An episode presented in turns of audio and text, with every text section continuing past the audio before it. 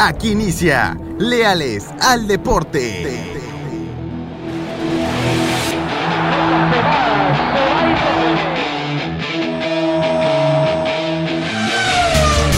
Un podcast con el mejor resumen deportivo, noticias, resultados, estadísticas, previas de partido, esto y más en Leales al Deporte.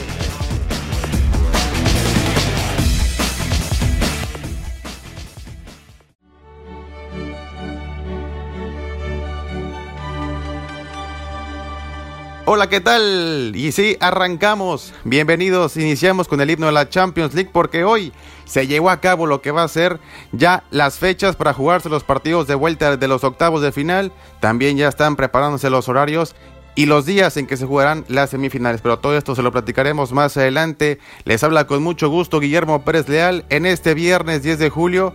Ya viernes. Así que Espero que nos pueda acompañar para que usted se vaya a descansar este fin de semana con la información deportiva más actualizada y también prepare su agenda porque aquí les daremos todos los partidos más relevantes de cara al fin de semana. Así que, así que iniciamos con lo que pasó en la Champions League en el sorteo.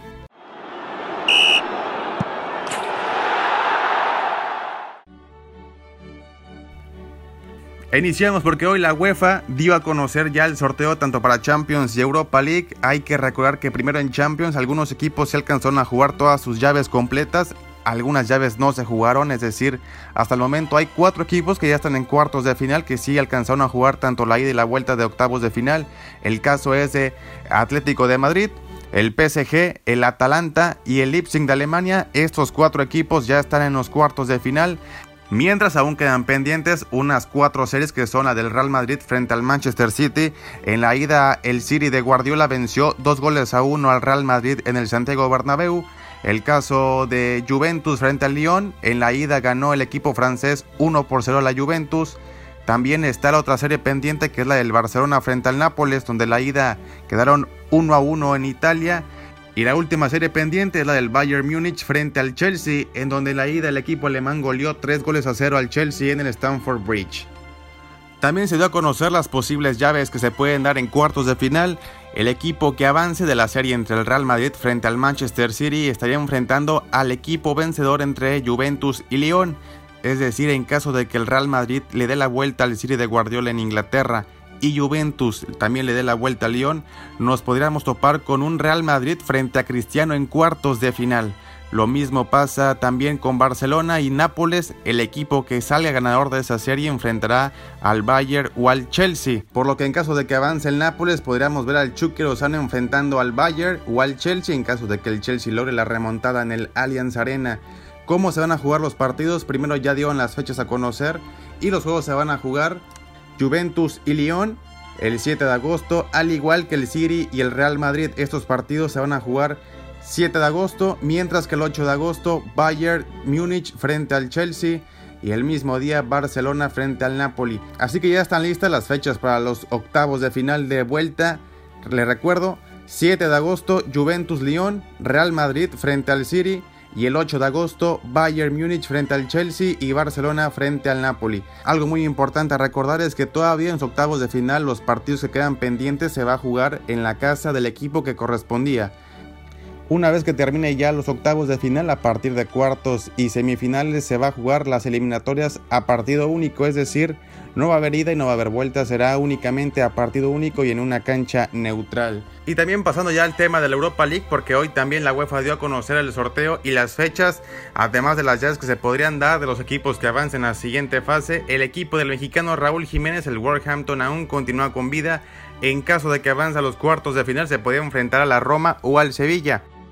Aún tiene pendiente el Wolverhampton el partido de vuelta frente al Olympiacos, donde van empatados 1 a 1 en el global, pero en caso de que avance y se enfrente el Sevilla o a Roma y los elimine, podría toparse en semifinales frente al Manchester United.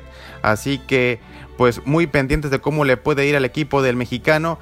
Los partidos se van a jugar entre el 6 y 7 de agosto, los partidos de octavos de final pendientes, y los cuartos se jugarían el 10 y 11 de agosto. Así que, pendientes de la UEFA Europa League.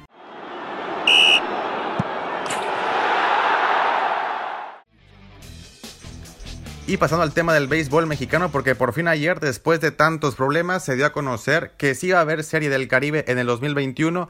Esto después de que en abril el municipio embargara el Teodoro Mariscal, Casa de los Venados, argumentando que la directiva de los Venados había incumplido en varias cláusulas marcadas en el contrato. Mientras escuchemos lo que dijo el alcalde de Mazatlán, Químico Benítez, en conferencia de prensa. Que desde que recibimos el estadio Teodoro Mariscal lo hemos cuidado mucho, le hemos dado mantenimiento y nunca cambiamos la línea de decirle a ustedes, aquí está el estadio, Federación del Caribe, aquí está el estadio, Liga Mexicana del Pacífico, espectáculos de la costa del Pacífico, porque no podemos sacrificar este gran espectáculo que va a ser aplaudido por muchísima gente y vamos a disfrutarlo aquí en Mazatlán. Asimismo, la Confederación confirmó que la serie se va a realizar en las fechas que ya estaban pactadas, que eran el 31 de enero al 6 de febrero. Ahorita ya están a la venta los boletos. Si usted quiere ir, le comento que hasta el momento el boleto más caro es 28.500 pesos que se encuentra detrás de Home. Si quiere ir, pues vaya llenando el cochinito una vez para que lo pueda romper a finales de enero. Y este viernes la Fórmula 1 confirmó que hay dos nuevas pruebas para esta temporada 2020, las cuales serán el Gran Premio de la Toscana y el Gran Premio de Rusia.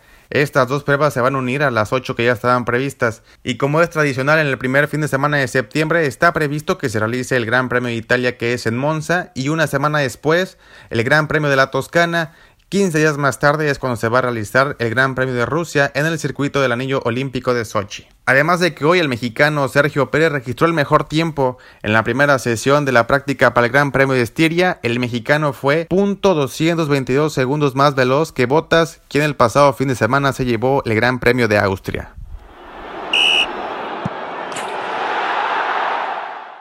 Y volviendo al tema del fútbol, porque ya inició la MLS en Estados Unidos, aunque este año se va a jugar un formato muy distinto con el formato que se usa en las Copas del Mundo, es decir, van a ser seis grupos de cuatro equipos y van a avanzar los mejores hasta llegar a la final. Hay que tomar en cuenta que la MLS ha decidido aislarse completamente del mundo, están jugando en el complejo deportivo de ESPN sin embargo, a pesar de estar completamente aislados, también se han visto afectados. Ya hay dos equipos que tuvieron que ser oficialmente sacados del torneo. Esto porque hubo casos de COVID. Primero fue el Dallas y el último equipo en los últimos días fue el Nashville que presentó 10 casos positivos de COVID-19 en su plantel. Y en el caso de los mexicanos que también participan en la MLS, tres de los cuatro no van a haber acción este año. El primero es Carlos Vela que no va a participar con el equipo de Los Ángeles debido a que su esposa está embarazada y esta era una de las opciones que la MLS avalaba para que un jugador pudiera declinar su participación en el torneo. Así también Jonathan Dos Santos va a haber ausentado esta temporada, esto debido a que va a ser operado y va a ser baja seis semanas debido a una hernia. Y el tercer mexicano que tampoco va a haber acción este año es Jürgen Damm, quien hace unos días firmó y fue presentado con el Atlanta United a través de redes sociales. Ya está con el equipo, pero no va a haber acción este año.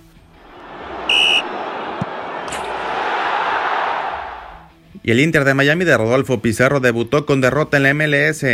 Esto ante el Orlando City con gol del portugués Nani el 97 ya en tiempo de compensación. Pizarro no arrancó de titular pero entró de cambio al minuto 58.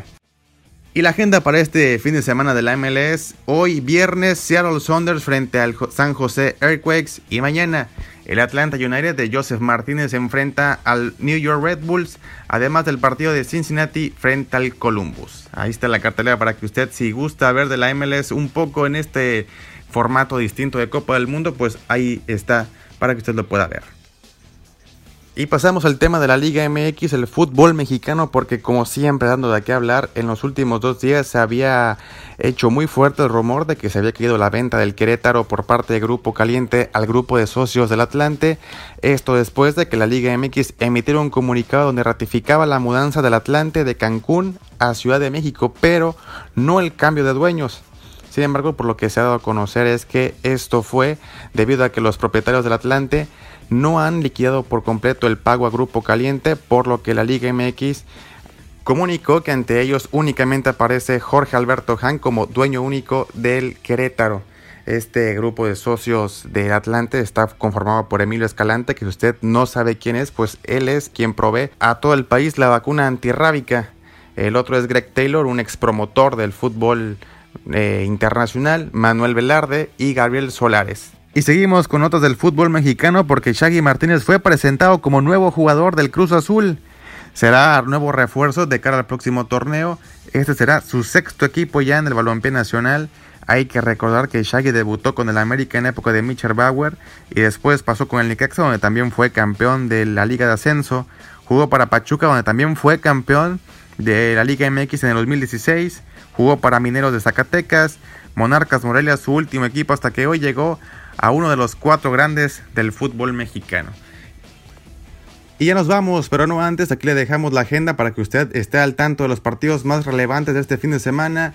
Hoy viernes a las 3 continúa la actividad en la Liga Española. El Real Madrid busca separarse nuevamente cuatro puntos del Barcelona. Hoy a las 3, Real Madrid frente al Alavés. Ahí se lo dejamos. Y el sábado, Liverpool frente al Burnley a las 9 de la mañana. También continúa la actividad de la Copa GNP a las 7, Chivas contra Mazatlán. Y a las 9 de la noche, América frente a Cruz Azul. Y para el domingo, el Wolverhampton de Raúl Jiménez enfrentando al Everton. Este es en punto de las 6 de la mañana. Ahí para que usted se acueste temprano el sábado. Y a las 10 y media de la mañana, ya un poquito más tarde para que usted descanse más, el Tottenham frente al Arsenal.